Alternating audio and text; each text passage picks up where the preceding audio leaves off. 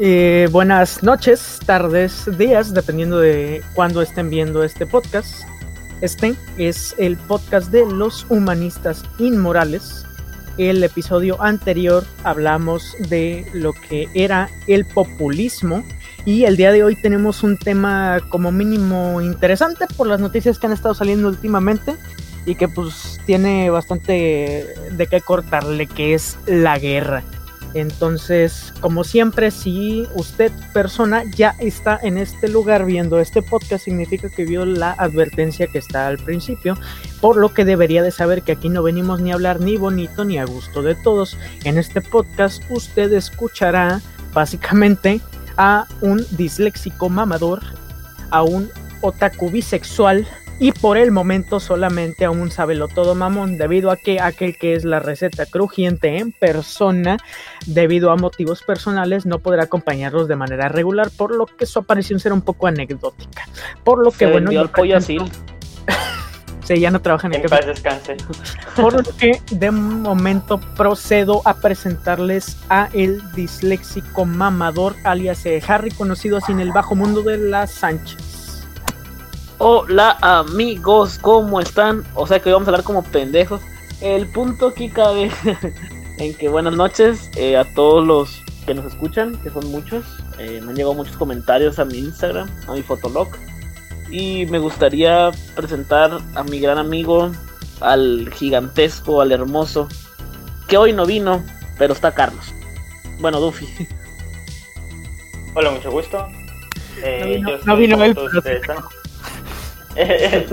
soy como muchos han escuchado el otaku bisexual y aparte huevón porque me tocaba a mí presentar este tema, pero eh, no podrá ser así, así que le dejo este encargo a nuestro amigo mamón de toda la vida, el inigualable Eric.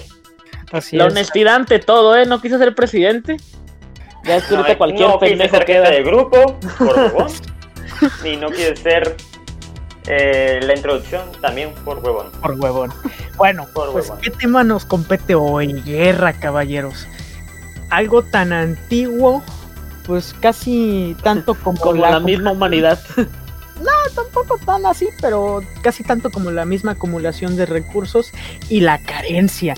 La guerra es un tema que, pues, como mínimo es escabroso, porque cuando hablamos de guerra en un, en un sentido que no es tanto el del significado, estamos metiéndonos en distintas cuestiones como este lo pueden ser las filosóficas o incluso las que tienen relación con nuestra misma humanidad porque si bien es cierto que el, en los conflictos armados suelen sustentarse de algún modo, suele haber pretextos, por decirlo así, para iniciarlos, lo cierto es que, pues como dice el dicho, en el amor y en la guerra todo se vale, ¿no? Entonces, en muchas ocasiones se han cometido atrocidades que consideramos imperdonables en las Estados Unidos.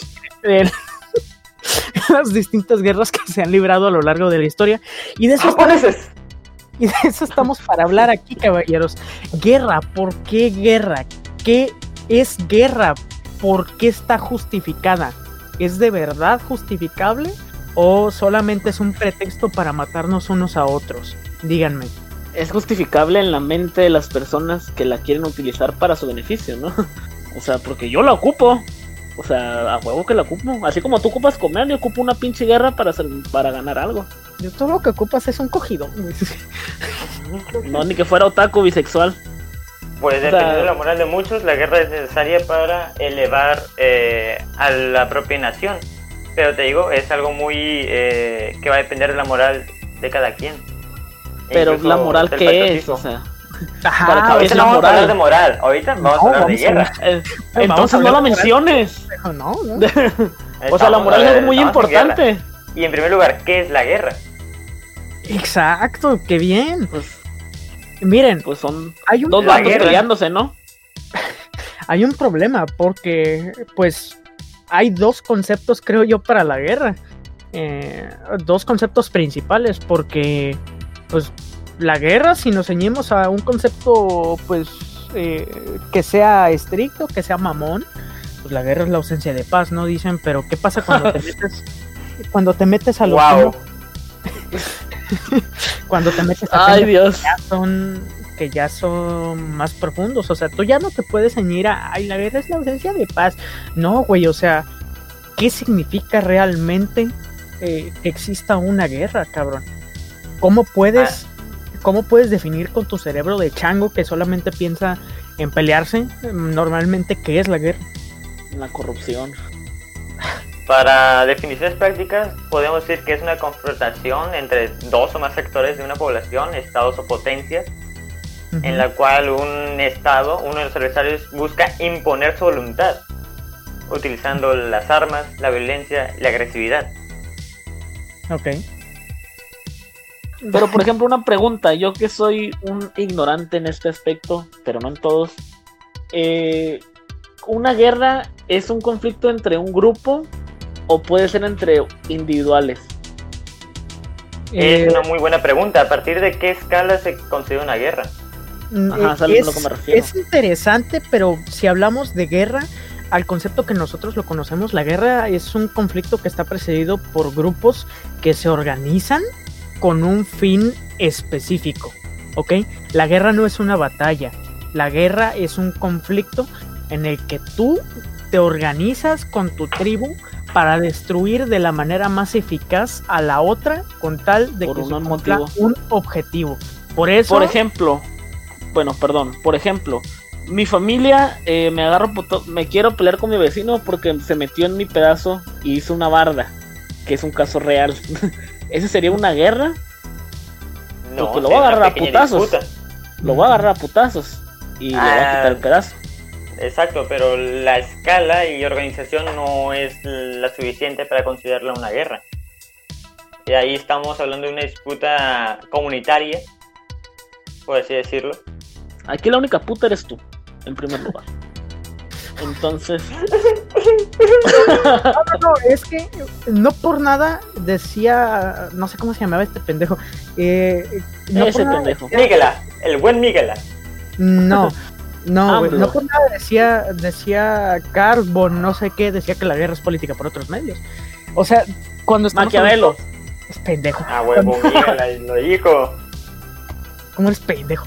Cuando estamos hablando de de guerra, realmente nos referimos a, organización. La guerra es precedida por organización, entonces tú como individuo no puedes, eh, como individuo particular, tú no deberías de poder librar una guerra, ¿ok? Tú de- deberías de librar una batalla o un conflicto, pero no una guerra en el sentido propio de la palabra, porque la guerra indica organización de grupos. ¿No es cierto? Rambo mataba a todos él solo, güey. Y él era solo, güey. Exacto, pero él formaba parte de una guerra, no la hacía. Y él ya no es cierto. algo existente. Rambo era la guerra, güey. Él lo dice.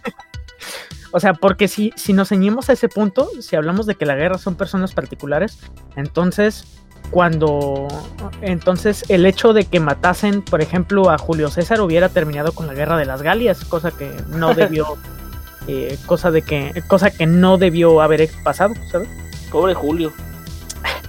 Pero nada, más. fue por otras cosas, ok, es un ejemplo retórico. La guerra no se decide por personas particulares, porque si fuera así, la muerte de aquel que la inició o de aquel que la libera sería motivo acabarla, ¿no? suficiente, ajá, sería motivo suficiente para terminar la cosa que no pasa así. Pues eso pasó en la, en la Segunda Guerra Mundial. A ver, espérate. En la Segunda Guerra Mundial pasó A eso, güey. ver, espérate. Déjame En la Segunda Guerra Mundial pasó eso, güey. Eh, Continúa. No, Continúa, no pasó Eric. eso, li- exactamente. a eso, a eso voy. Cuando, cuando, un, eh, cuando una persona particular, la muerte o captura o como lo quieras ver, de una persona particular, culmina con la finalización de una guerra, no es porque la persona fuera a la guerra, sino porque uno de los objetivos militares para ganar la guerra era la aniquilación, captura o, si quieres, Violación. conversión de esa persona. La guerra no terminó porque Hitler murió, güey. La guerra terminó porque Berlín estaba sitiada. No. De hecho, porque antes de Hitler, que llegaran a Berlín, eh, Alemania ya está prácticamente perdida. Ajá. como Hitler se mató, güey, Estados Unidos dijo, pues ahí les van unas bombitas a estos compitas para que se alivianen. Hitler ya nomás era el trofeo que tenían que conseguir. Ajá, Hitler era un trofeo, güey. Es por eso mismo que las guerras napoleónicas, güey, eh, es por eso mismo que las guerras napoleónicas se terminan. Se ¿Cuándo terminan. muere Napoleón? No, no se muere. Se terminan cuando se captura Napoleón. Porque el objetivo de la guerra eh, era, era capturarlo porque él representaba un orden al que los franceses no es que no quisieran volver, pero por lo menos ya no estaban tan a gusto en él. Y debido a las y debido a, a- a la, a la jerarquía del tiempo, no les permitía este no les permitía volver al orden que querían, porque Napoleón, este, la- las guerras napoleónicas, Napoleón se fue y volvió, güey.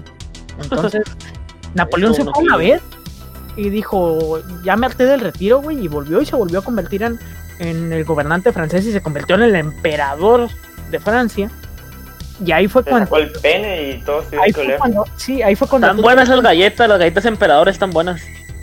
Se rifó. y ahí fue cuando Europa dijo, ya lo mames, y todos le declararon la guerra, güey. Y aguantó. como- Porque, pero, pero Napoleón no representaba la guerra, Napoleón representaba un símbolo. de la guerra. Ajá. Ok, Ajá. gracias por su contestación, amiguito. Soy más inteligente que ayer. De nada, güey, ya sabes que yo siempre te aporto todo el conocimiento que quieres. Y tenemos también esta cuestión de si la guerra es algo natural en nuestra especie. Ajá, no? y ahí es cuando te metes con Yo- filosofía. ¡Uy, ¿Qué shit! ustedes? Mira, yo te puedo dar tres puntos de vista, ¿ok? Ajá. Que tienen que ver nomás tienes un ojo, güey. Eso es interesante. Para que veas, a tres direcciones al mismo tiempo con un ojo, güey, para que veas. Eres como Tenchin Han. Sí, güey, pero con un ojo nomás, güey. Mira, el, yo te puedo dar tres visiones de la naturaleza del ser humano y ya desde ahí podemos partir si quieres, ¿ok? A ver. ¿Por qué?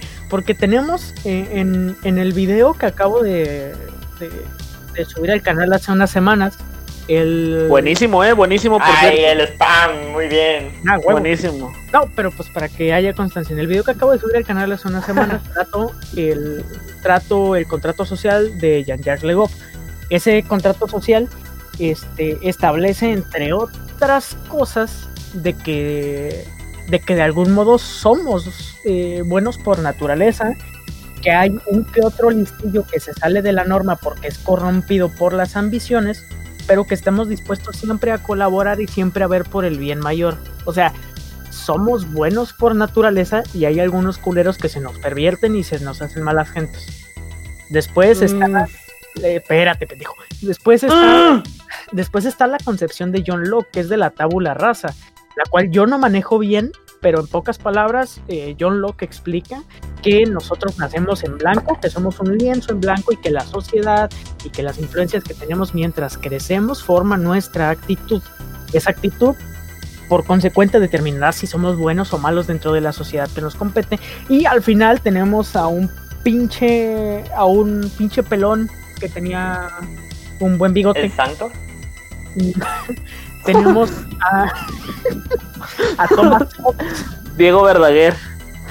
Tenemos a Thomas Hobbes que escribió el libro llamado El Leviatán, en el que explica que básicamente todos somos unos hijos de puta y lo que hacemos es juntarnos en sociedades y en esas mismas sociedades cedemos nuestra libertad y nuestros derechos con tal de vivir en paz.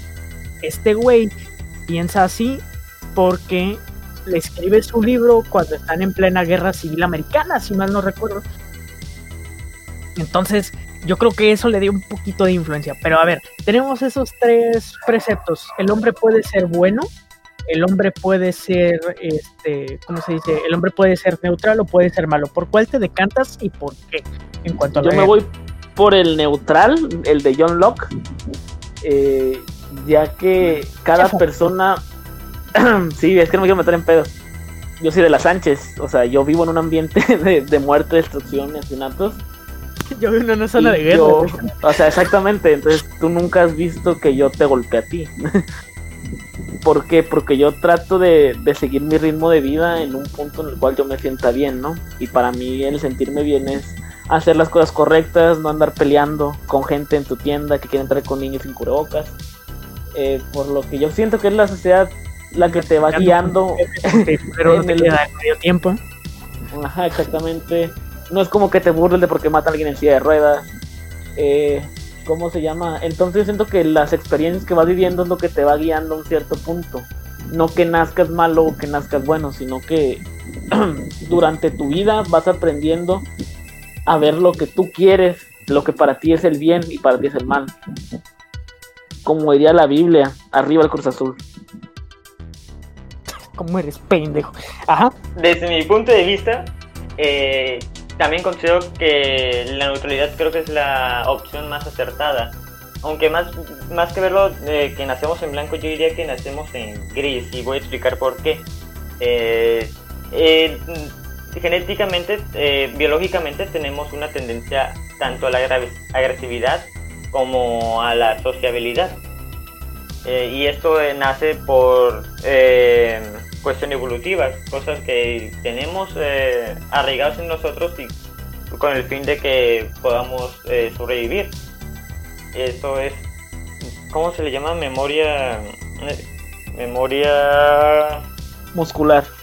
No, no, no, no, era una especie de memoria hereditaria, por, hereditaria por así decirlo, eh, en la cual conserva eh, experiencias innatas, un montón, diría que más bien que son tendencias innatas, por así decirlo, eh, en la cual nos va a, guiar para tanto para desconfiar y entrar en conflicto con nuestros semejantes como para decidir aliarnos con ellos y cooperar. Eh, también es cierto que tiene que ver mucho en la situación social en la cual nos encontramos y es la que va a decir si nos vamos a oscurecer o, eh, o enclarecer. Ahí discrepo un poco contigo porque tú puedes crecer en un ambiente de muerte, destrucción, asesinatos, pero tú es el que vas a decidir si quieres seguir con eso o eliminarlo, ¿no? O sea, Un dos, No digo que sea totalmente determinante, pero es No, un sí lo dijiste. sí, sí lo dijiste, si ya lo dijo, manténgalo. Que no, estamos es- en Twitter. Mira, A ver, a ver, a ver, a ver. no puedes borrar el Este, mensaje. lo dije, lo dije con- que como un factor a tomar en cuenta, no determinante. No, dijiste que no es 100% la verdad. Así lo dijiste claramente. Sí, dijiste Te yo lo niego. a la América, yo te escuché, güey. También se lo niego. Bueno, Yo combi a saltar, dijiste. ok, a ver, yo les tengo una Contesta Una- primero tú. vertiente gris de la vertiente gris, güey. ¿Por qué? Porque si bien, o sea, yo no puedo, yo, para serles sincero, yo no creo tener la respuesta a esa pregunta. ¿Por qué? Porque la humanidad ha discutido por milenios si somos buenos o malos por naturaleza, güey. Yo sí Yo creo no que creo- sí la, tengo la respuesta. Yo no creo que con cinco minutos de filosofía, güey, yo pueda dar la respuesta, ¿ok? Sin embargo, ¿Cómo sabes que no? Sin embargo, yo te puedo ofrecer una perspectiva que va del hecho de que si bien podemos nacer grises, también podemos nacer con un poco de rojo o un poco de azul en nuestro interior. Veas el rojo como maldad y veas el azul como bondad. ¿Por qué no dijiste negro y blanco? O sea, ¿qué tan difícil era decir negro y blanco? meco, güey, la neta. o sea, no O sea, te güey. pases de. O sea, tenías que salir con tu mamá. Estaba viendo color rojo y entonces fue... Pinche daltónico de caca. Eh, Pero bueno, ok, nacemos con- podemos nacer en blanco, pero yo creo que existen preceptos. Ah, yo creo que voy a tomar lo que está diciendo este güey, eh, este güey Duffy, de lo Ah. de la, de lo de la, de la memoria de hereditaria. No porque el hecho de que nuestro padre, eh, eh, de que nuestro padre o nuestra madre haya sido malo, haya sido malo, signifique que, que nosotros vaya, tengamos la posibilidad de nacer siendo unos hijos de puta. Sin embargo, hay un, un sesgo que puede marcar el, el de algún modo lo que eres y de convertirte en malo. Malo esto visto desde la perspectiva obviamente social, porque Sí. tampoco podemos definir lo que es bueno y malo basado en un precepto universal, sino que naces siendo bueno o malo a los ojos de la sociedad, Bueno es Dios y malo es el diablo. dependiendo de tu creencia. ¿Por qué? Te voy a poner dos ejemplos simples, ¿ok? Y los dos son franceses. En Francia, Ah, huevo. La pizza. cuando se ven- en Francia, cuando italiana. invadidos, o más bien cuando se dan cuenta de que los británicos están en, el, en lo que sería más tarde territorio francés. Eh, ¿Quién no ha invadido Francia? O sea, no mames. Bueno, pero, pero, pero cuando los franceses se dan cuenta de que los britanos están en la. en. pues básicamente en el territorio francés, los vatos van y dicen, no, es que estos güeyes son. Puta, son la maldad encarnada, güey. O sea, son de Monterrey, digo, son incestuosos, le rinden culto a dioses satánicos. eh, O Franco sea, Escamilla. a- son idólatras. Este. eh, no sé, eh, las mujeres son iguales a los hombres. Pendejadas así, ¿no? de la época. ¡Oh, shit! ¡Oh, shit! Cosas que no pueden ser. O sea, Los negros van al mismo baño que tú. O sea, para la época no era no era bien visto. Entonces, ellos van y negocian con el rey, eh, con el rey ahí de los britanos, de los británicos, y le dicen, a ver, güey, La reina Isabel no es vieja eterna. mi rey, la gracia de Dios en persona, güey, te está ofreciendo clemencia para que te unas a mí, ¿ok? Pero, si no te unas a mí, te voy a venir chingo. a chingar, No, chinga. Pero vengo en nombre del Santísimo Rey de Francia, güey, entonces no estoy haciendo nada malo. Sin embargo, si te pones Son a balas de amor. Ajá, pero espérate, si te pones a pensar la pretensión de guerra, véngase de donde venga, porque tanto el tanto el británico como el francés dijeron, ah, pues no hay pedo, putazos. Pero ese no es el problema, sino de que la pretensión de guerra que traen los franceses en un principio es de voy a utilizar como justificación a Dios para hacerte la guerra. Entonces, si tú lo ves desde un punto de vista un poco actual, dirías que putos hipócritas. ¿Ok? Sí, porque Dios es la, la- es la La- paz, el...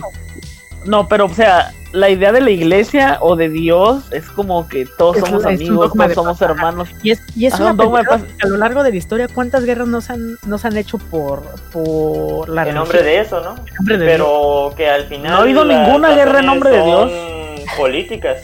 Ajá. Pero, a ver, déjate, termino el, el precepto.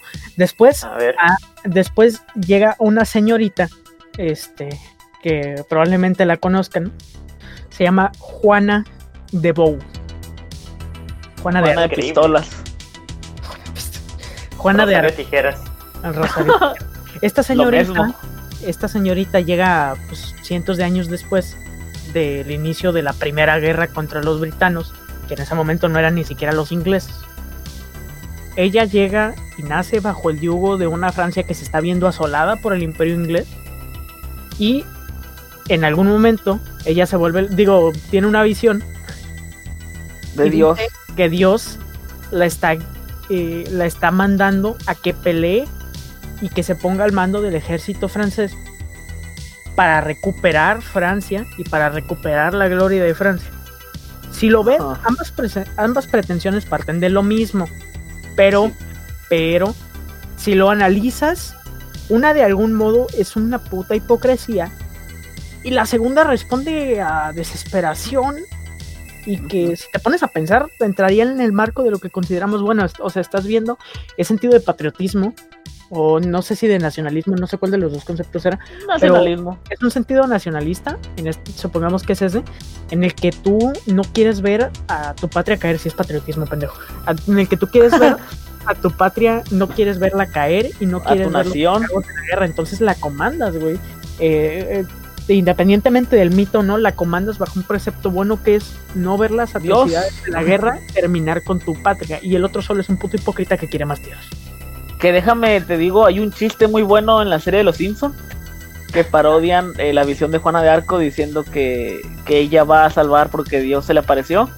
Y del otro lado de la moneda, el otro bando también es lo mismo. El Ajá. líder de los otros le dice, yo vengo también en nombre de Dios. Y dicen, eh Dios, pero tú me dijiste. Y al final de cuentas, pues nadie, Dios se va, ¿no? O sea, Ajá. es un chiste muy bueno. Exactamente. Entonces, ¿a qué voy con esto, güey?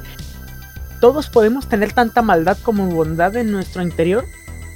Y si. Y dependiendo de cómo la enfoquemos, eh, esa maldad o bondad puede ser buena siendo mala o mala siendo buena. ¿Ok?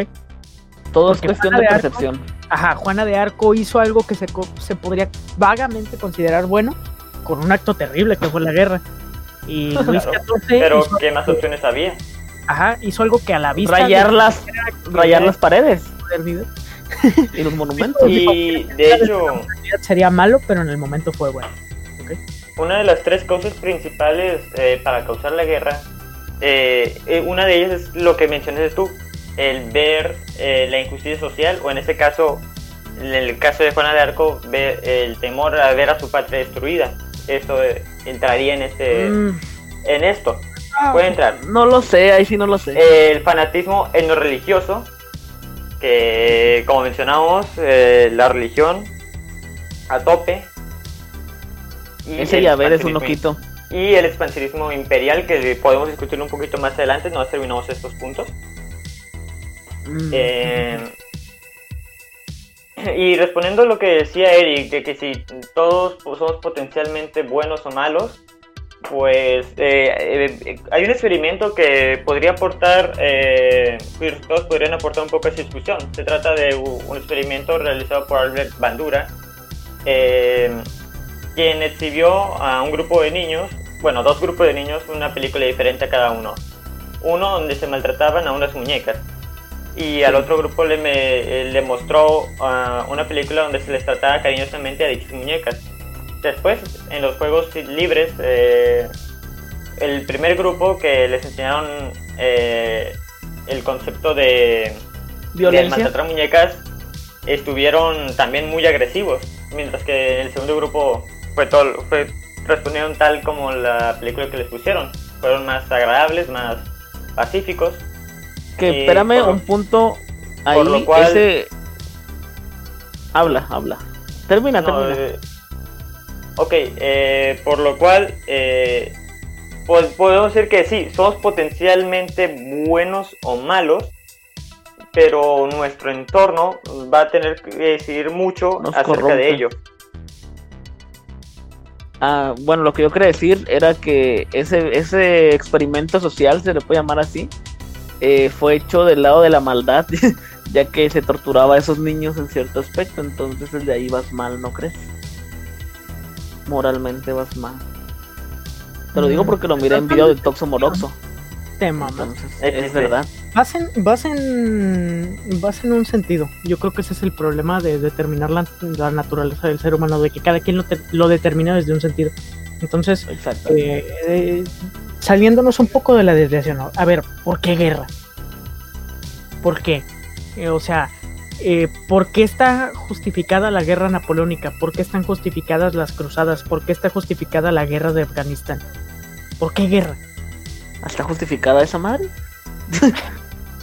A eso voy. nunca entendí la justificación. voy. ¿Por O qué? nunca la escuché. ¿Por qué somos capaces de justificar la violencia? Porque la Biblia lo dice. No. Sí. La no Biblia lo dice. La O sea- interpre- bueno, si la interpretas. Las En ocasiones puede ser la supervivencia y en otras ocasiones puede ser la ambición. Las cruzadas Es que las- son más que justificadas por la religión, pero las guerras napoleónicas empiezan con un sesgo de unificación de Europa y de liberación de la tiranía, comillas, comillas. Es que en sí, en un, en un lado de la, Pero hay de una la guerra. implícita ahí. Ajá, exactamente. Y uno tiene que sobrevivir. o sea, si te van a matar, si te van a chingar, pues obviamente tienes que pelear. no es como lo que vas a decir, vamos a abrazarnos todos, amigos, no pasa nada. Si me entiendes? O sea, tiene. El punto es que alguien es el que, como decía uno de los filósofos que leíste, de que uno tiene que corromper a todos. Un güey lo tiene que cagar. Entonces, ese es el punto, tal vez. Ok. ¿Y cómo convences, cómo corrompes para que para que acepten la guerra? Diciendo, esos güeyes son malos y listo. No solo hace falta que decir No. que sean malos, sino de- a convencer al público de que les conviene eliminar a ese enemigo. La guerra de Afganistán es una de las guerras más impopulares que libró Estados Unidos. ¿Y no cuál guerra de Afganistán Estados Unidos es o- popular? No paraban de repetir que eran malos. ¿Cuál es la guerra de Afganistán? Perdón la ignorancia. Petróleo, digo, eh, una Ah, guerra, ¿No era contra Irak? eh, esa fue otra. La de Todos Irak, son los mismos, Irak fue la más le rezan a Alá. La de Irak Todos la más- explotan. Yo no quería hacer ese chiste, pero ya me lo dijeron por mí. Muchas gracias. De nada. Este, Cuando quieras. No, Usan pero muchas bombas de Minecraft esos güeyes. la, la de Irak es más es, es más reciente. La de Esa es Afganistán más justificada. fue la La más de Afganistán viene desde los años viene de 70s, 80s, ¿no? ah, desde antes de los 80 creo. Eh, déjame buscar Sí. la 70, creo, 70s, ¿no? 80s. 78. Fue la guerra más impopular que tuvo Estados Unidos porque en ese momento estaban distintos movimientos que apelaban a paz. Exacto. Por ejemplo, hay una guerra también en el que, bueno, no sé, es un conflicto más bien eh, contra Somalia. Una película muy famosa de la que era el halcón negro, donde supuestamente Estados Unidos va a ayudar, eh, bueno, va a llevar ayuda humanitaria, obviamente con armas, y Sí. la gente de ahí los Ah. reprime.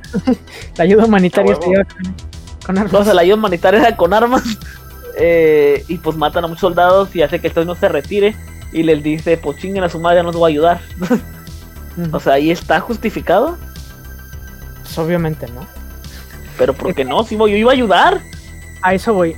A veces yo iba a llevarles arroz. yo creo que por eso es tan buena la frase de la guerra es política por otros medios. Porque independientemente de la interpretación que le quiso dar el autor, a fin de cuentas, las acciones que tú cometes en guerra tienen un trasfondo más allá de la acción en sí misma.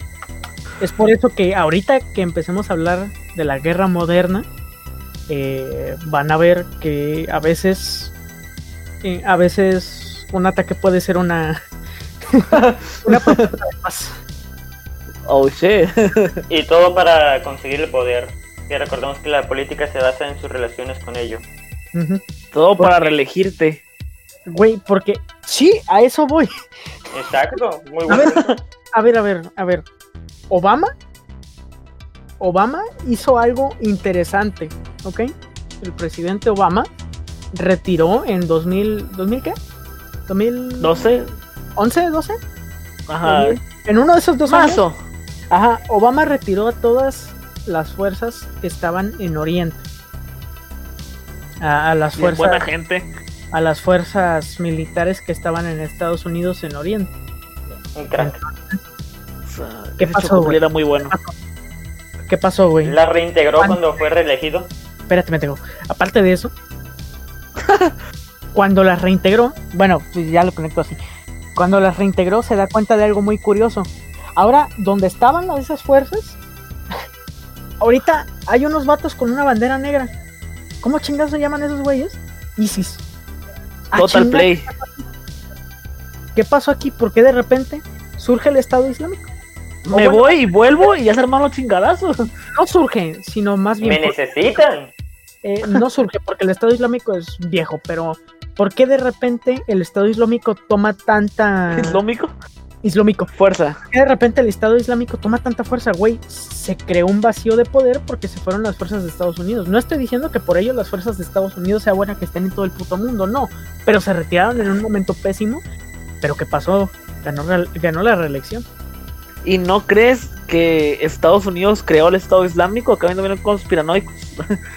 De decir, bueno, pues ya me fui, ahora hagan su desmadre para que miren que me necesitan, putos. Me voy a hacer del rogar. No lo veo así. Yo lo vi más como sea, un político que algo- le garantizó seguir en el poder. Algo que sale también muy interesante de Obama es cómo durante 10 años o más trataron de matar a Bin Laden y este carnal en una sola operación ya. Ay, ahí está Bin Laden y le tiran dos balacitos y se muere, ¿sí me entiendes? Si has visto la grabación de la, del Sí. momento cuando lo matan, o sea, es, uh, es muy creíble en ese aspecto, si lo vemos de este que- lado. que Pero en ese caso, eh, ahí también hubo una disputa de inteligencia en, en el, tanto entre la CIA que buscaba Bin Laden con el, el servicio de inteligencia árabe. No, no es Bin Laden era la. CIA, hijo. No, no viejo, era ex CIA. Me refiero que estaba protegido.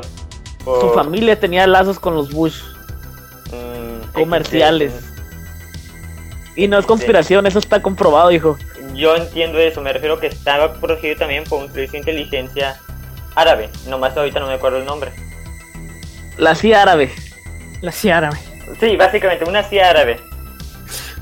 Ok, pero a ver, a ver, no te. Volvamos al tema de la conversación. ¿Qué pasa? No, güey. pendejo. ¿Por qué la.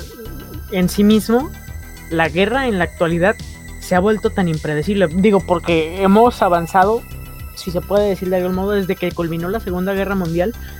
Yo creo que la humanidad hizo un pequeño gran esfuerzo para no seguir matándose entre sí tan a menudo, porque si registras los eventos, este, hasta Oh. antes de la Segunda Guerra Mundial, güey, había putazos por todos lados, güey.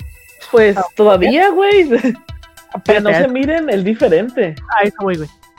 Pero, ¿qué pasa cuando al término de la Segunda Guerra Mundial los putazos dejan de ser externos y comienzan a ser internos? Sí, también hay externos, crack. El problema es que yo siento que después de ver algo tan grande como la Segunda Guerra Mundial, eh, lo que estamos viendo No, ahorita es como que... "Ñe". Mundial sienta, sienta un precedente porque el, eh, el- la puesta en escena de la Segunda Guerra Mundial como tal fue el modo en que la humanidad se dio cuenta de que si quería podía mandar a la mierda el planeta en cinco minutos. ¿Ok? es, por eso, el- es por eso que, o sea, Con dos bombitas. hay muchas, hay, hay muchos, este, eh, muchos artículos que hablan de cómo se mantiene la paz, cómo se funda la paz, pero si lo ves desde esta perspectiva, güey, lo que mantiene la paz ahorita es miedo. Entonces, el, o, o sea, la, la, la paz que se ha dado en más de un momento de la historia ha sido por miedo y el hartazgo ha sido lo que la ha roto. Pero el problema es que ahorita ya no tienes pero el problema es que ahorita el enemigo que tienes tiene tanta capacidad de hacerte mierda como tú la tienes de hacerlo a él. Y el Y problema, por ello mismo también es que está tiene- jugando a las provocaciones. ajá, por eso mismo también están jugando las provocaciones. A ver, vayamos ahora sí a la actualidad. ¿Qué pasó la semana pasada en Azerbaiyán? Uf, helicópteros, eh, tanques, bazucas. O sea, ¿qué, pa- Sabe. qué- qué- O qué sea, como contra cuando matan a un narco aquí en México, ¿no? O sea, lo mismo. Pues sí, güey. Te faltó tomar ¿Sí? las calles de Culiacán, pero pues, no creo que aplique en Azerbaiyán. No porque el presidente va por salvar al pueblo. Él, él dijo que no. A ver, pero a ver. Digo, suéltenlo. A ver, a ver, la disputa es por territorio, según tengo entendido, ¿no? Siempre a Ok. esos lados hay pedos por eso. Mm, O sea, como que nunca están conformes. No, y siempre ha habido problema con eso, es cierto. Por ejemplo, yo me acabo de enterar hoy por la mañana sobre la muerte de un exfutbolista profesional de Armenia, no sé de dónde chingados, que el compita se metió en esta guerra, pero esta guerra ya lleva años. o sea, ya lleva mucho tiempo este conflicto y que ha sido armado. Este compita se metió de soldado y hoy falle- falleció esta semana. Entonces se empezó a hacer muy eh, viral la foto de él eh, como un símbolo de, de no manches, o sea, como un futbolista ahora tiene que tomar las armas por una disputa por tierra. Y esto lo miren todo el día en Facebook, o sea, ¿sí me entiendes? O sea, Es que así ha sido siempre, quizás no con No. futbolistas, pero pues gente que no tenía nada que ver a lo militar, tener que meterse ahí a los putazos. Sí, así lo ha sido. obviamente. Y, y O sea, de ahí la primitiva, güey. Espérame, ahí, de ahí viene la sociedad primitiva, güey. Atenas, bueno, en realidad, las sociedades griegas como tal, por ejemplo, los ejércitos que nosotros conocemos como profesionales eh, No surgen, existían. surgen, no, ya existían. Surgen en, surgen en la antigüedad, pero el problema no es el surgimiento de esos ejércitos, sino lo que fue antes del surgimiento de los mismos. Lo que nosotros ahorita conocemos como la institución del ejército, un, un- un apartado especial del país que está diseñado para proteger al mismo de las amenazas en principio externas. Yo tengo bola negra, yo valí madre. hasta antes de que, de que existiera, los que defendían el territorio eran los mismos habitantes de las ciudades. Si tomamos a Atenas, este, este ejemplo, a- la Atenas de la antigua Grecia, esta ciudad tenía un ejército compuesto por sus ciudadanos, los mismos que eran llamados a hacer servicio militar cuando había conflictos de esta índole. Los Como ciudadanos más acaudalados tenían que pagar mm, eh, so- los ciudadanos más acaudalados, los que tenían exceso de riqueza, tenían que pagar al Estado este, la, cada cierto tiempo tributos para que mantuviera distintos estamentos militares, pero los soldados que eran convocados de leva eh, o bueno, más bien, los, las personas que eran convocadas a combatir tenían que pagarse su propio equipo. De hecho, la fuerza oplita, que es, es una de las unidades eh, más representativas de la Grecia antigua, los oplitas eran los ciudadanos ricos de las ciudades que no tenían mm, por qué tener excesiva habilidad en combate, sino que tenían el dinero para pagarse un equipamiento caro. Entonces, que lo salvaba de muchas balas, eh, déjame decirte. Entonces, aquí no estamos viendo realmente que, que sea algo nuevo, de que las personas ajenas a la guerra en un principio, a las personas ajenas a la institución del ejército, eh, mueran. No, eso es antiguo. ok. o sea, estamos hablando de que en tiempos modernos, ¿cómo chingados sigue pasando esto? Ok, eso es, esa es una, una cuestión interesante, porque porque la guerra es, es una relación de poder, creo yo. ¿Ok? Cuando necesitas poder, es ahí cuando recurres a todos los recursos que tengas posibles.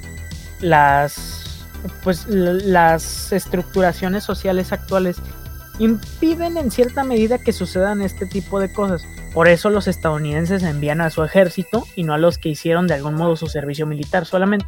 Por ah, eso tú, aunque haya sacado, espérate, pendejo, por eso tú, aunque haya sacado bola negra en un principio, no te tendría que enviar, no te envían ahorita a combatir, no sé. Eres reserva. Ajá, tú eres reserva, güey. Ok. Pero en la antigüedad eso no era una opción, tú tenías que ir. En ya está. Ok. Pero entonces, ¿de qué estamos hablando cuando hablamos de que de que siguen pasando estas cosas. Estamos hablando de situaciones en las que no ha cambiado lo suficiente la jerarquía o la organización política o de relaciones de poder como lo era antiguamente. Tiene que ver mucho el, tanto el patriotismo como la presión social, porque tengo entendido que ese futbolista se alistó de una forma voluntaria, corrígeme si no me equivoco. No lo sé. ¿Harry? ¿Voluntario, eh, Harry? Eh, no, no es voluntario. te obligan, tienes que hacerlo. No, bueno, tenía que entendido que él se listó así por su cuenta, pero bueno. Ah, ok, eh, la persona, ah, sí, sí, él se listó porque él dijo que iba a defender a su país. Exacto, exacto. Tenemos eh, con un factor de gente que nada que ver, ahí le entra, en primer lugar por el patriotismo, ¿no? Que incluso en tiempos de la Segunda Guerra Mundial fue un factor muy importante para los enlistamientos masivos que ya e-, eras tremendo fotos si no te enlistabas. culo si no. Ajá, culo si no. Y pues esto es uno de los factores eh, para determinar que, ok, este, tenemos este punto para decir que personas que nada que ver, maestros, doctores, eh, mm, matemáticos, le vayan a entrar ahí uh, con una pistolita como la de Salvando al Soldado Ryan, que el, el capitán era un maestro. En efecto. A ver, el ahí solo un lingüista. Cambiándoles un poco de Culo, por su culpa mataron a ese güey. Cambiándoles un poco de tema. A ver, güey. Si las. O sea, la estamos convergiendo de algún modo que la guerra es tan inherente como antigua, pero. A ver, una cosa. El. ¿Cómo puede ser, suponiendo que no deberíamos agarrarnos a madrazos cada que tengamos la oportunidad y que en teoría las razones deberían ser legítimas, ¿cómo puede ser que las personas le agarren gusto a la guerra? ¿Ok? Porque, a ver, más allá de generales y etcétera que hayan estado a lo largo de la historia, güey, existe literalmente un tutorial de cómo hacer la guerra en la antigua China, que es el arte de la guerra escrito por Sun Tzu un libro muy bueno, lo compré en Gandhi a 50 pesos. Ya 49. A huevo. a huevo. A ver, espérate, espérate, a lo que voy con esto es por qué hay personas que le agarran gusto a la guerra, güey. Porque hay personas que, que sienten la necesidad de guerrear, Porque Winston Churchill eso era, güey. El hijo de puta quería seguir guerreando cuando ya se había acabado la Segunda Guerra Mundial. Le hubiéramos tirado dos bombas, funcionaba muy bien volvemos a lo mismo que es una relación de poder. Obviamente los que están en el punto más alto, que son, no sienten la guerra, como los que se van a agarrar putazos, pues es más fácil para ellos decir, hey, pues vayan a guerrerle por tu país. Es que exactamente, o sea, Winston ese güey no fue a pelear. Ese güey dijo, agárrense a putazos ustedes. Hay un punto interesante que hay gente que fue a pelear y ya no conoce otro, otro estilo de vida. Los Rambo. los generales de la antigüedad sí iban a agarrarse a putazos a medio frente, güey. Ah, claro, pero Ah. ellos recibían gloria como recompensa. Recibían un... O sea, honor. Recibían Entonces- honor, cosa que sí Sí. valía antes. El que le agarres gusto a la guerra viene de la recompensa social que esto significa. Exacto. En, en parte. No, completamente. Porque en fin de cuentas, eh, todos hacemos las cosas por algún para obtener algún beneficio, cualquier cosa. Entonces, si de la guerra Julio César lo hizo mayor por beneficio, la ascensión social, por ejemplo. lo hizo por Roma, por el país, no mames. Sí, güey, lo hizo por España, cabrón. Ah, no. O sea, exactamente. Y fíjate que es curioso, güey, porque Roma es una de las de es un tema que quería abordar y se me había olvidado, güey. Roma es de La hostia, la mera leche. yo tengo un gusto personal por Roma, pero aún así este yo sé las deficiencias que tuvo de algún modo. Me gusta más la farmacia similar, pero bueno.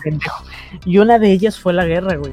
La mayor deficiencia que tuvo Roma fue la guerra. ¿Por qué? Porque el estado que se conformó, este, el imperio romano, se formó a base de guerra. Y no se formó a base de guerra en el sentido de que hayan conquistado lo que los territorios Lo que por tienen. eso se formó el estado. No, obviamente se formó por eso. Pero a lo que me refiero es que el- la supervivencia del estado terminó convirtiéndose terminó convirtiéndose en guerra. O sea- Dependía de estar reguerreando constantemente, Ajá, exactamente. como el en, actual Estados Unidos. en eso basaba su economía, güey. O sea, se dice que el imperio romano conquistó todo el mundo en autodefensa. Sí, Pero- sí, claro. Pero a lo que, Claro voy con que es que, por ejemplo, Julio César, güey, hizo sus campañas en las Galias. Eh, eh, sus campañas guerreando allá tenían ese objetivo, tenían la ascensión social y mira que terminó siendo el emperador de Roma. Y si te pones a pensar, murió... ¿Qué lo mataron? Espérate, pendejo. Murió de algún modo. murió de algún modo porque tenía ideas. Bien buenas heroicas. Y tenía ideas de corte social, güey. Como a Colosio.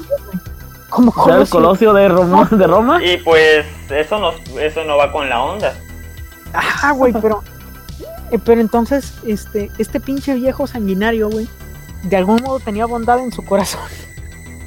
Ok, sea, o sea, Bueno, de, yo creo que era más política que bondad. Pero es que si ya estás en la cima, ¿de qué te sirve quitarle todo lo que tienes a los güeyes que siempre llevaban una espada encima? como AMLO. O sea, porque Julio César muere, muere a manos de, de la, del Senado, güey. Ajá. Como Calígula. Eh, Julio, sí, güey, pero Calígula, Calígula su único crimen fue ser un pendejo. ¿No es cierto? Un loquito. Conquistó Julio a César, los españoles. Conquistó el mar. Julio César muere a manos del Senado porque le había quitado parte de las tierras a los miembros del Senado y las había redistribuido entre los veteranos de guerra y entre ciertas O personas. sea que fue el primer frena que sí funcionó. había rebalanceado había rebalanceado también el sistema el sistema de impuestos si mal no recuerdo entonces Sí. güey muere por eso entonces si si lo piensas un poquito él no tenía nada necesidad de hacerlo ¿ok? Ninguna. O sea, pero una pregunta, bueno, ah, muy, muy, muy pendejo. Esto lo tenía que ser de otro lado, pero César eh, es el cargo máximo después en el Imperio Romano, ¿no? Que es el.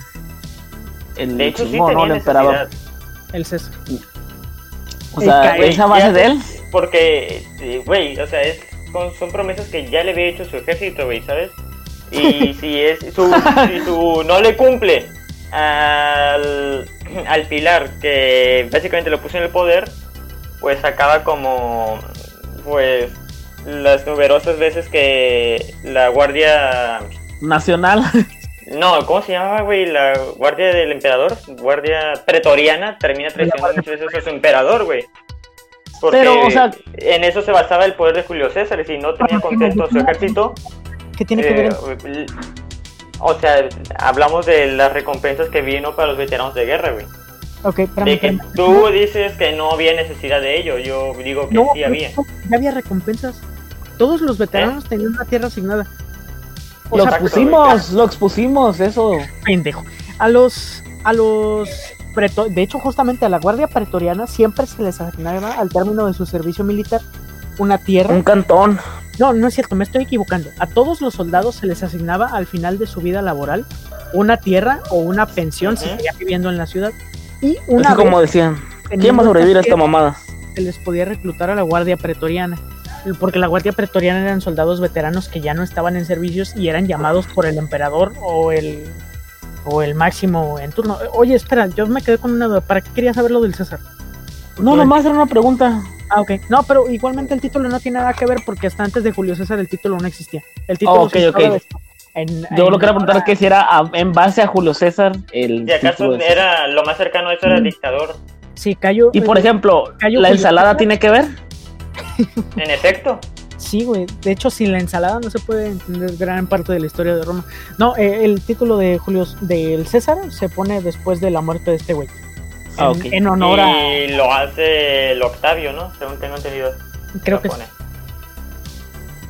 Sí, era una duda eh, que tenía hace mucho tiempo, pero bueno. sí, entonces ya después el, el título pasa a ser el. Pues el sí, el Caesar, el César. Pero Y entonces. que luego viene un título menor, el Augusto también.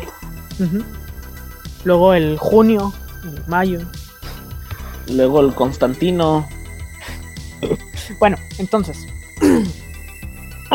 si las eh, si, si la obligación de guerra si el gusto más bien a la guerra viene de los de las recompensas que haya por ello significa que te vuelves un no sé cómo explicarlo eh, alguien que le gusta la muerte o simplemente quieres recompensas porque se sabe de más de un güey que ya lo hacía por amor al arte. que ya guerreaba por eso. Rambo. No, o sea, el. el eh, Es que no quiero decir nombres, hijo. ¿Por qué, güey? No, porque yo conozco muchos narcos. Ah, pero. Eh, wow, ok, ok. No, pero hablamos de guerra como tal. Guerra en el. Pues la sentido- guerra del narco. En el sentido de los estados. Por ejemplo, ¿la guerra contra el narco entra en el ambiente de guerra? Eh, son dos grupos armados que buscan matarse entre sí con Y de forma organizada. y de forma organizada. Mm. Calderón tenía razón entonces. Si lo usamos bajo la bajo el precepto que tenemos desde el principio, es una guerra. Pero, eh, o sea, voy comandante Borola siempre tuvo a lo razón. que voy es, ¿cómo te conviertes? ¿Qué, ¿Cuál es la delgada línea entre que te guste por amor al arte en la guerra, güey, y que lo hagas por la recompensa social? Cuando directamente lo haces con, sabiendo que no vas a recibir una recompensa social. Cuando no cobras. Pero si Exacto, cobras, cuando no cobras. siempre cobras. La diferencia es si, si lo haces. Es como el güey que trabaja horas extra porque le gusta su trabajo y no cobra. O sea, lo hace por amor. Porque le gusta. Es como con gusto adquirido, ¿no lo crees? Es como si te gusta el fútbol y, y jue- eres futbolista profesional, te pagan, pero después de que te retiras sigues jugando. ¿Y qué pasa ahí, güey? O sea, Pues ¿cómo? nada, por puro beneficio propio, entonces ahí se das cuenta de que se corrompió a tal punto en el cual mira esto como algo, como un hobby, ¿no? Como algo que ya necesita para vivir. O sea, yo tengo una, una cita que me gusta mucho. Y no me gusta por lo que representa, sino por lo cruel que es. A ver. A ver, ¿Qué tal si matamos a tanta gente que desangramos a toda Francia? Esta es una cita de. ah, de. o- Mígala, mígala, mígala, mígala, no, la había escuchado antes. De un. Volhonkenheim, creo. No sé. Este, un general alemán. Y héroe nacional. Maluma. Un general alemán que dice en algún momento de la, de la Primera Guerra Mundial, creo, que no pueden pasar la defensa francesa, pero si toman un punto, eh, un punto que sea crucial o algo así decía, que sea crucial para estos güeyes, que tenga, que tenga cierto valor, Los obligaría sea- a tomar la ofensiva. ajá, que, que tenga un valor tan alto de manera espiritual, sentimental o como sea, que Un no puedan que no... Ajá, un Stalingrado, güey. Ese es... Gracias por este ejemplo. Oh, shit. Si toman una posición con tal valor, güey, porque Stalingrado fue el campo de batalla que fue por el simple hecho de que tenía una significación para el líder. Pero Verdun tenía, er- era una posición que se supone que los franceses no debían perder. Y Verdun fue la peor batalla de la Primera Guerra. Güey, Mm. ¿eso, ¿eso ya corresponde a un objetivo? ¿O simplemente quería ver arder al mundo? ¿Se, se justifica? O sea, ¿es maquiavélico lo que está haciendo este güey? ¿O realmente lo Está veía, bien maquiavélico. calculado? Eh, ¿Lo veía bien calculado? Ay, es No que creo que sea calculado. pero lo veo más de una forma maquiavélica con el cual considero el objetivo de ganar la guerra. Mm, No creo que nadie haya predicho el hecho de quedar estancados meses eh, sin En el frío. moverse siete ni siquiera poder moverse 7 metros. No creo que si hubiera seguido ese resultado, no creo que se hubiera aventado. Exactamente. Como diría Maquiavelo, si con otro pasas el rato, vamos a ser felices, vamos a ser felices los cuatro. Entonces, Esa no ¿cómo se llama? Ah, ok. Eh, es que lo que dice Carlos es cierto, o sea, si tu objetivo es avanzar 7 metros, pues agarra y avientas un güey y listo, o sea, ya conseguiste el objetivo. O sea, para lograr primer down, o sea, no mames. Exactamente. Pero, no sé. Pero eso, Hay güey, una- ¿qué tanto respondía a una puta locura de este güey? ¿Quería ver arder al mundo o a un objetivo bien calculado? Pues eso ese es mi punto. ¿Cuál es la, En su mente estaba justificado, ¿Cuál es la pero ante la sociedad no. ¿Cuál es la diferencia entre un objetivo? No, ante la sociedad lo estuvo. Dijo este güey, este güey lo dice, es héroe de Alemania. Ajá, es un héroe nacional. Pero, Pero ante la sociedad ¿cuál es la buena de nosotros no, güey. ¿cuál es la delgada línea, güey? Entre tomar una decisión fría y calculada en la guerra a simplemente ir, el- por joder. ir cabalgando el caballo viendo hacia atrás, güey. sin ver la masacre que se avecina. ¿Cuál es esa delgada línea, güey? ¿Cómo, cómo, cómo dotas a la guerra de, de, de algo frío, calculado, a unas eh, a, a una simple masacre este, infundada por, eh, por, por cuestiones y ambiciones personales? Chinga. Qué buena pregunta. Ya sé, güey. Es que considero no que van entrelazadas. ¿En qué O sea, aspecto? que por más. o- o hablamos mucho de, por ejemplo, de la. En clases de teoría de la historia, de que no se puede separar la objetividad de subjetividad. En este caso, lo mismo. Ah, Por más que intentes ser eh, frío y calculador en una guerra, al final siempre está ese. Esa ambición implícita de querer coronarte, de querer eh, ascender. Entonces la ello objetividad no trata- existe. En efecto.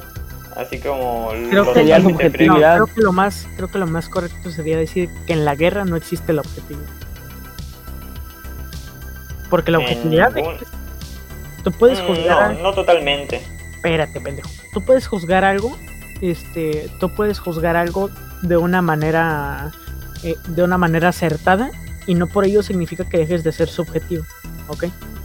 Yo puedo decirte, no sé, eh, eh, yo puedo decirte que, que que Juana de Arco era una pinche loquita que le salieron las cosas bien.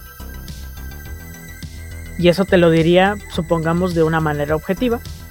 O puedo decirte que Juana de Arco es la héroe, la heroína de Francia y que eh, la doncella de Orleans fue la mamada y que gracias a ella se salvó Francia, etcétera. Es como decir que un judío hecho jabón va a decir que Hitler era bueno. El hecho de que exista la subjetividad como algo inherente al ser humano no invalida de que se puedan hacer af- eh, análisis o afirmaciones objetivas. ¿Ok? Mm, No digo que no se pueda, sino que no se puede hacer 100% objetivo. Entonces no eres objetivo, eres objetivo. Ajá. La objetividad es ser concretamente esto es y se chingó. Entonces no hay objetividad. Y cuando hablamos de guerra, creo que sí sería, me parece correcto. No existe la objetividad en la guerra. Por ejemplo, hay una frase de un ¿cómo se científico creo que es Neil deGrasse Tyson, Ni idea. que no sabes Sí. quién es. No. El de Sí, sí, el del sí. meme de Science. No, no pendejo.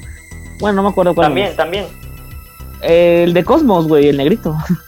ya sé quién es. El que dijo que Plutón era un planeta. Ah, ya, ya sé quién es, ya sé quién es. Ah, él en Twitter pone una frase, porque soy, tengo Twitter, soy mamador, donde menciona que una reflexión de que eh, no cabe duda, en pocas palabras, no cabe duda que el estar, el pensar distinto ha llevado a que la humanidad se pelee.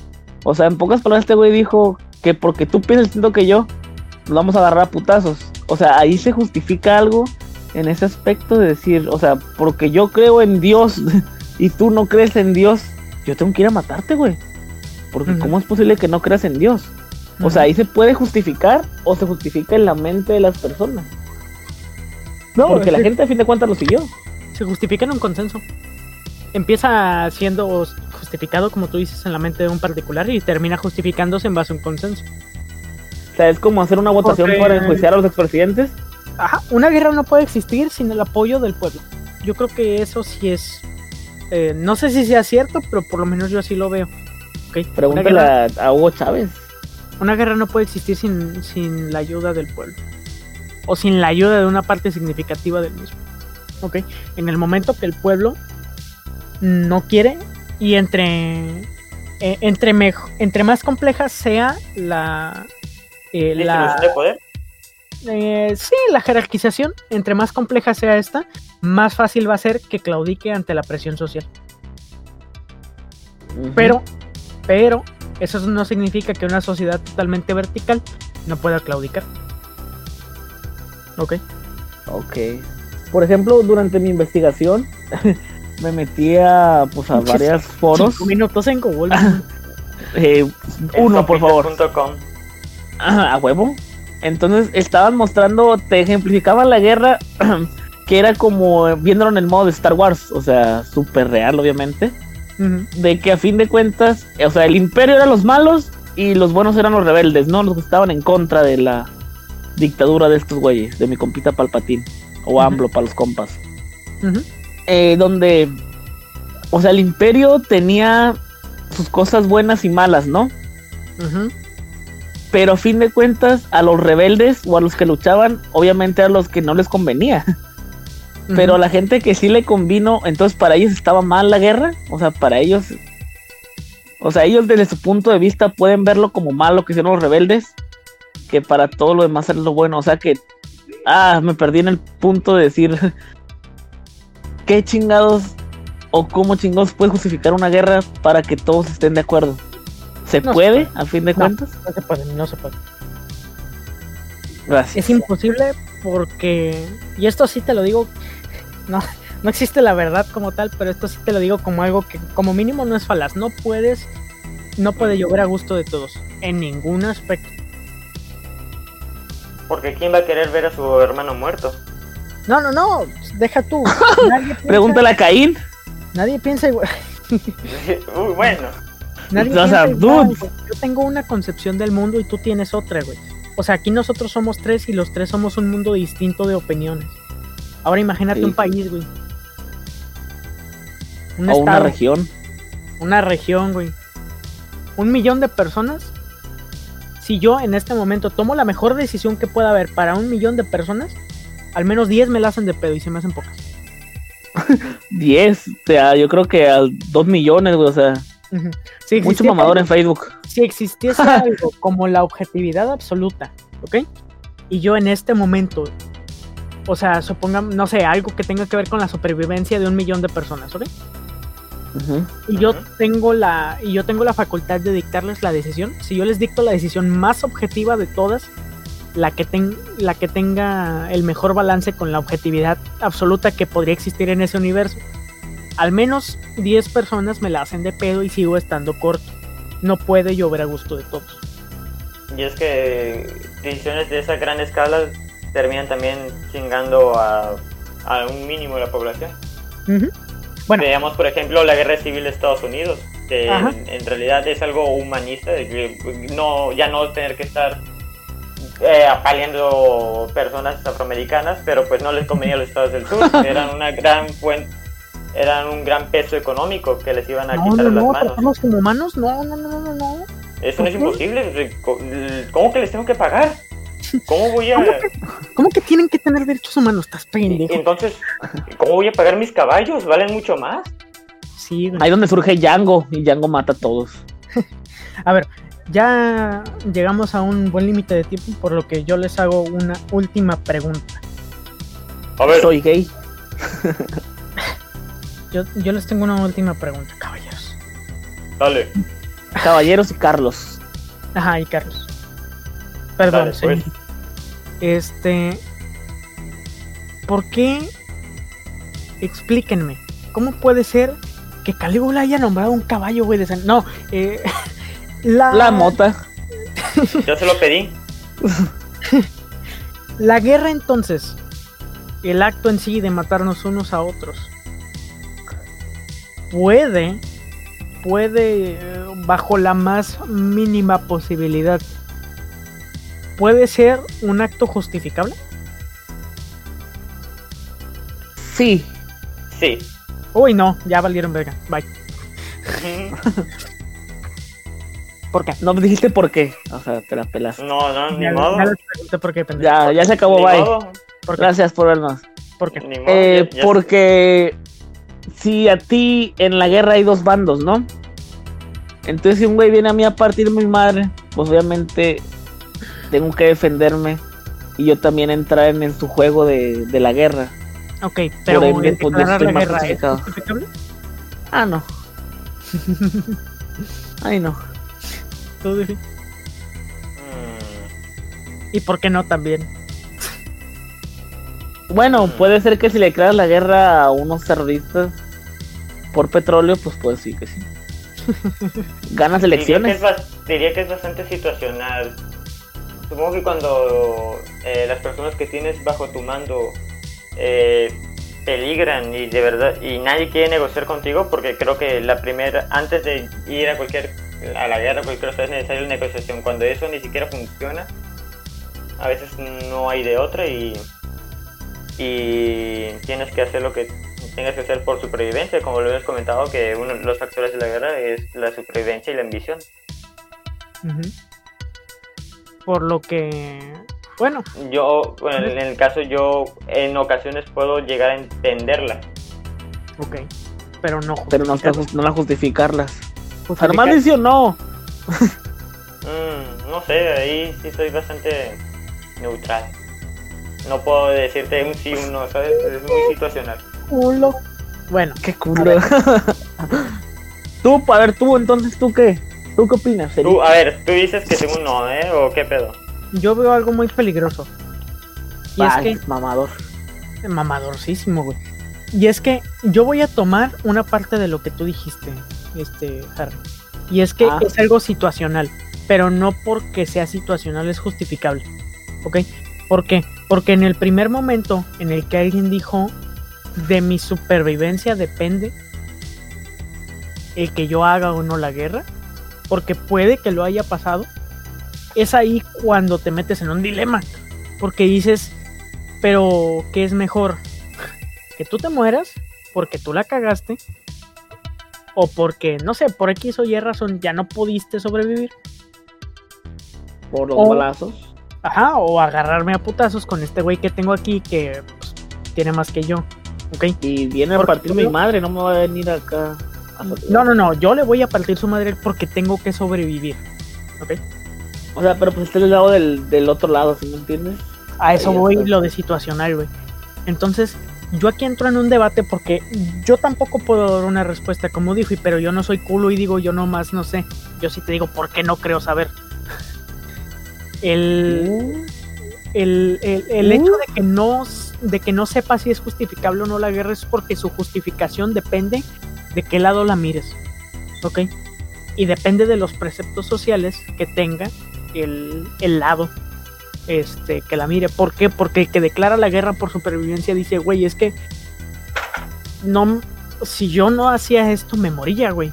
Pero el no que tenía dice, otra dice- opción como el meme. Ajá, pero el que al que se la declaran dice, y a mí qué putas me importa, es tu problema. ¿Ok? Por eso yo no creo poder dar la respuesta porque porque la justificación de una guerra este suponiendo la más pura de las justificaciones, válgame la redundancia, siempre tendrá eh, su precepto bueno o su precepto malo dependiendo del lado que veas la guerra. Si lo ves del lado del atacante, tienes tu justificación en base a que era necesaria por esto o por aquello. Y si lo ves del lado del defensor, la justificación se rompe diciendo no era necesaria y en última instancia no solo no era, no es que no era necesaria, sino que aparte de eso es un rompimiento de un ciclo. Ok. Enmarque esa Ay, mamada. no, me. Creo que no se escuchó, Eric. Se trabó el micrófono. Pendejo. Bueno, Pero bueno. Estabas muteado, Eric. bueno, pues yo creo que con esto podemos concluir el podcast de de, Eh, de este- Lo suman. ocasión. este tema. Me parece correcto concluirlo así. No sé ustedes. ¿Por Y- qué la UABC le deben tanto? Así es, güey. ¿Por qué no le declaramos la guerra a Kiko Vega? Bueno, Porque casi Eh, murió, ¿no? pues yo creo que esto sería pues todo por nuestra parte. Les agradecemos haber llegado hasta aquí y haber visto pues un- una entrega más. Y si es la primera, pues véase las demás. Eh, Oh, o sea, si quieren, ¿no? O sea, si quieren, o sea, no hay pedo, si no. este, Pero pues que nada, buenos días. les recordamos que todo lo que usted aquí ha visto, caballero, dama, es solamente nuestra opinión. Nosotros podemos tener opiniones que sean buenas o sean malas y esa opinión pues en muchas medidas eh, parte de lo que nosotros tenemos de conocimiento. Puede que sea mucho o poco, pero pues nos las arreglamos como podemos, ¿no? Esta es Cada quien es nuestra- responsable de su opinión. Así es. Y pues esta es nuestra opinión y si no le gusta, caballero, pues vaya a hacernos la guerra. Así que pues, Ah. Qué ocurrente saliste. pues nos, nos vemos, señores. Tienes que decir, váyase mucho con quitar Jerusalén, te faltó barrio. Vete mucho a tomar Constantinopla. Exactamente. ¿Ok? Bueno, pues Gracias. nos vemos. Buenas noches, días, tardes. Todos, Adiós. Cruz Azul, equipo mexicano. Cruz Azul.